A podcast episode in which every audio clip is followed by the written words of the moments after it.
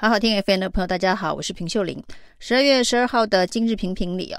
我们来谈谈跟中国大陆的这一个经贸关系又发生了变化，就跟之前的石斑鱼、凤梨世家莲雾一样哦。那中国大陆突然通知台湾，基本上是所有的水产品哦都暂停进口。那算一算，恐怕将近六十亿的产值哦。为什么会这么突然？民党政府呢又再度的定调，这是中国大陆针对台湾农渔产品的突袭。但是呢，仔细了解这件事情的来龙去脉啊，那发现呢，主要是在二零二零年的时候，中国大陆已经通知 WTO，就是说呢，未来要出口到中国大陆的所有的产品都必须经过事先的注册登记哦。那中国大陆也通知 WTO，要在二零二一年的四月开始执行。那通知所有要出口农产品、农渔产品相关的这一个加工产品到中国大陆的厂商，都必须重新的注册。那这当然不是只有针对台湾哦，包括了日本、越南、缅甸这些国家呢，通通都是同样的规范哦。那于是呢，从这一个二零二一年去年的四月开始，每一个国家呢都在研究如何处理这些进出口程序的问题。包括日本呢，呃，有相当完善的制度；越南、缅甸也都有辅导这个厂商到中国大陆去。呃，行销的相关的措施哦，那甚至呢，日本政府呢还跟中国大陆进行了很多轮的贸易谈判。那原本呢是由政府的这个官方推荐注册哦，呃，只有五类。那日本呢希望能够增加到十八类哦。那有十八类的相关的产业产品是由官方推荐注册，其他才开放企业。自行注册哦，那显然呢，这个中日之间的这一个谈判解决了大部分企业在中国注册的问题哦。那台湾应该没有进行相关的这个台谈判，所以呢，卫福部说他们在三月十七号就已经公告了中国大陆有这样子一个新的政策。那六月三十号是注册的期限，这时间呢只有三个月，算是相当的短。那而且是必须用书面的方式申请。于是呢，最终哦，果然有两千四百多家业者，那没有办法通过申请哦。那事实上呢，在水产品当中呢，台湾只有一家厂商是通过了相关的注册申请。那这中间到底是什么样子的原因？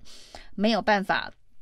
得到中国大陆的这个注册申请合格，呃的方式哦，这个主管单位呢，食药署再度表示啊，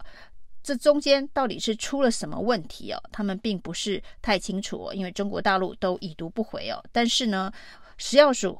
的确在三月十七号已经公告通知所有的厂商必须在六月三十号之前呢提出注册，而且呢也用。逐一打电话通知的方式啊，两千四百多家业者，今天卫福部跟食药署说，其中一千八百家呢说他们并没有意愿去注册，所以有七成的是主动放弃，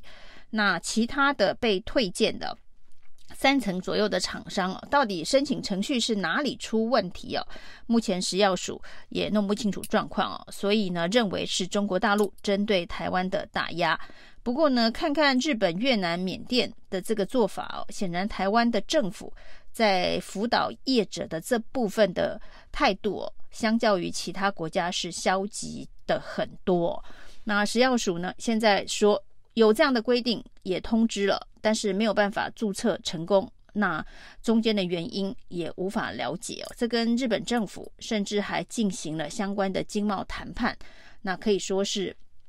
啊、呃，政府。的这一个管理机制以及推动积极度上面是相差非常多的。那到目前为止啊，所影响的产业，因为基本上所有的水产品呃都注册没有成功，那只有一家成功了。那所以产值恐怕是以二零二一年来算的话，所有水产品大概占八十八点八亿的产值的影响啊。那另外呢，在除了水产品之外哦，接着还有包括了酒类以及饮料相关的这个禁令也出现了，也是因为注册登记没有成功哦。那这个酒类当中就包括了台啤、高粱，还有这个噶玛兰威士忌哦。那总产值加起来也将近七十六点八亿。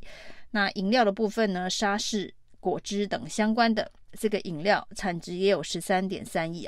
那据说台商表示，未来还陆陆续续会有新的。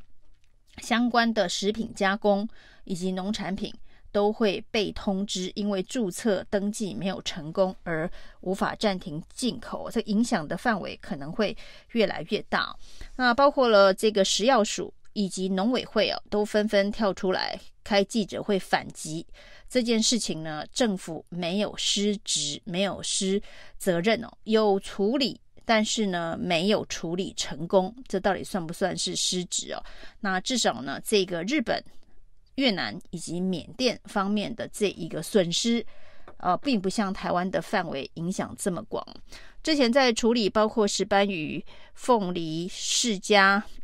这个莲雾的时候呢，主要都是希望呃台湾的内销市场能够吃下来哦。那甚至农委会还推出所谓的班班吃石斑呢，后来发现。呃，整个分配上面没有成功哦，结果立刻就已经班班吃石斑已经跳票了。那现在呢，增加了秋刀鱼、五仔鱼、鱿鱼等也被禁，以后呢，可能可以让班班吃石斑这一张支票，用五仔鱼、秋刀鱼或是其他鱼给补回来哦。那也许这是农委会接下来会想出来的办法哦。那至于食药署这边呢，呃，是由他来。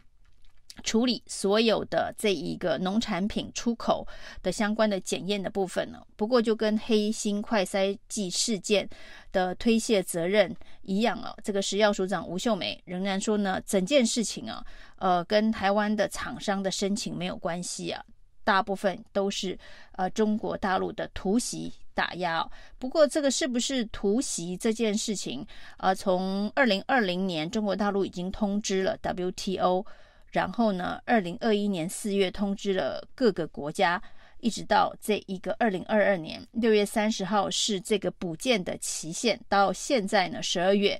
八号开始陆续的执行啊。这中间其实有相当多可以进一步的这个处理的时间，但可以看得出来，在这个二零二一、二零二二。的相关的时程里头，民进党政府其实在国内有相当多的政治议程啊，包括了这个四大公投、拼公投，那接下来就是这个县市长选举的提名部署，还有真正的这个选举哦。那在这么多国内的政治的议程紧锣密鼓上面，恐怕真的民进党政府没有时间花很多的心力在处理跟中国大陆的谈判协商哦。又或者是民进党政府认为，在这一种呃选举热季跟中国大陆进行谈判协商，对于选举来说，并不是一个很好的操作，因此呢，也搁置了相关的这个谈判协商了。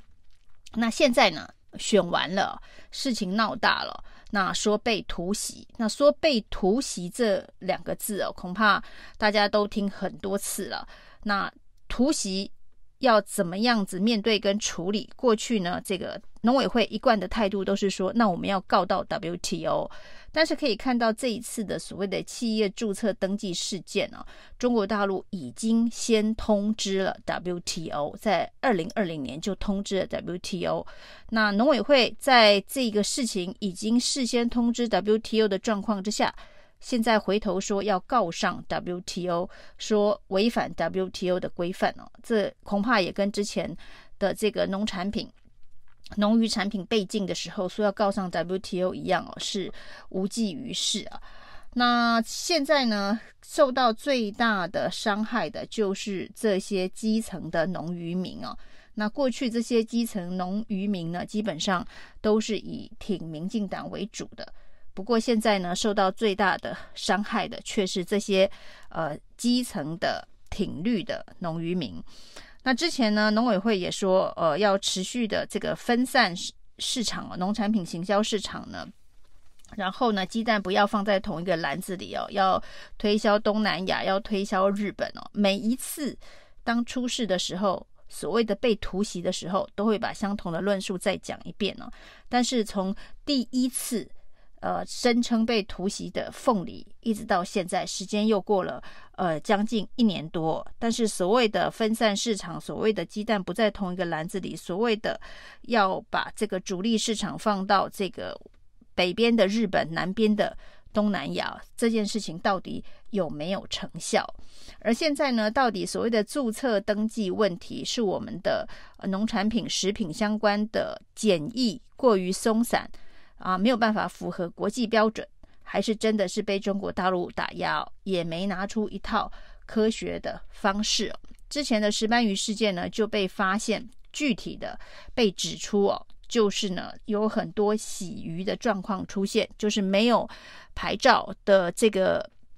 养殖业啊，那透过既有的这个有牌照的养殖业的这个运载渔船呢，出口到中国大陆就会被发现了，呃，被逮到了，才会被禁止进口。那这件事情呢，这个也不了了之。这个食药署说查过了之后呢，其实都没有这个过度用药，但重点是。虽然没有过度用药，但是也不是一个合法合格的养殖业者。这中间仍然是有食药署没有善尽管理职责的一个部分哦。那这一次，呃，这么多家的水产业者没有办法通过这个登记注册，是不是跟石斑鱼的这个洗鱼事件是一样的历史重演呢？食药署也应该要给大家一个更明确的交代，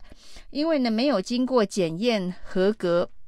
发认证的这些养殖场，这些水产品呢，不只是外销到中国大陆或是其他的国家需要接受检验，事实上呢，它流进台湾的市场，不管叫做班班吃食班的这个学校的这个市场，或是台湾一般的民间消费市场。仍然应该经过非常非常严格的食品安全药品的检验，所以呢，我们自己的管理制度要如何建立，符合不管是叫做中国大陆的规范，或者是所谓的国际的规范，那这才是食药署应该要负起责任，重新建立一个呃科学管理方式的一个机会哦。所以呢，这些所有被禁的水产品当中，唯一只有一家通过了这个注册登记哦，它符合的是欧盟的标准哦。所以呢，其他没有通过的这些水产品的相关的业者，他是不是在标准上面没有办法跟国际接轨？这个是食药署必须要出面说明，而不是说呢，这个不知道。被拒绝或是补件失败的原因是什么？是政治上面的打压。那如果是政治上面的打压，那为什么又有其中的一家可以通过？那这一家目前看起来，它连欧盟的标准都符合了。那因此呢，不管是陈吉仲啊，这个农委会啊，或者是卫福部的食药署，应该都要正面的面对这件事情哦。再用抗中保台的遮羞布来这个想要遮住台湾在这个农渔产品外销上面是不是有不够现代化、不够符合国际标准，在国际上面可能没有竞争力的议题哦？那只用这个抗中保台的遮羞布，想要处理农产品外销的专业问题。对于台湾这些所谓的分散市场行销，或者是在国际上面的竞争力，其实都是没有帮助的。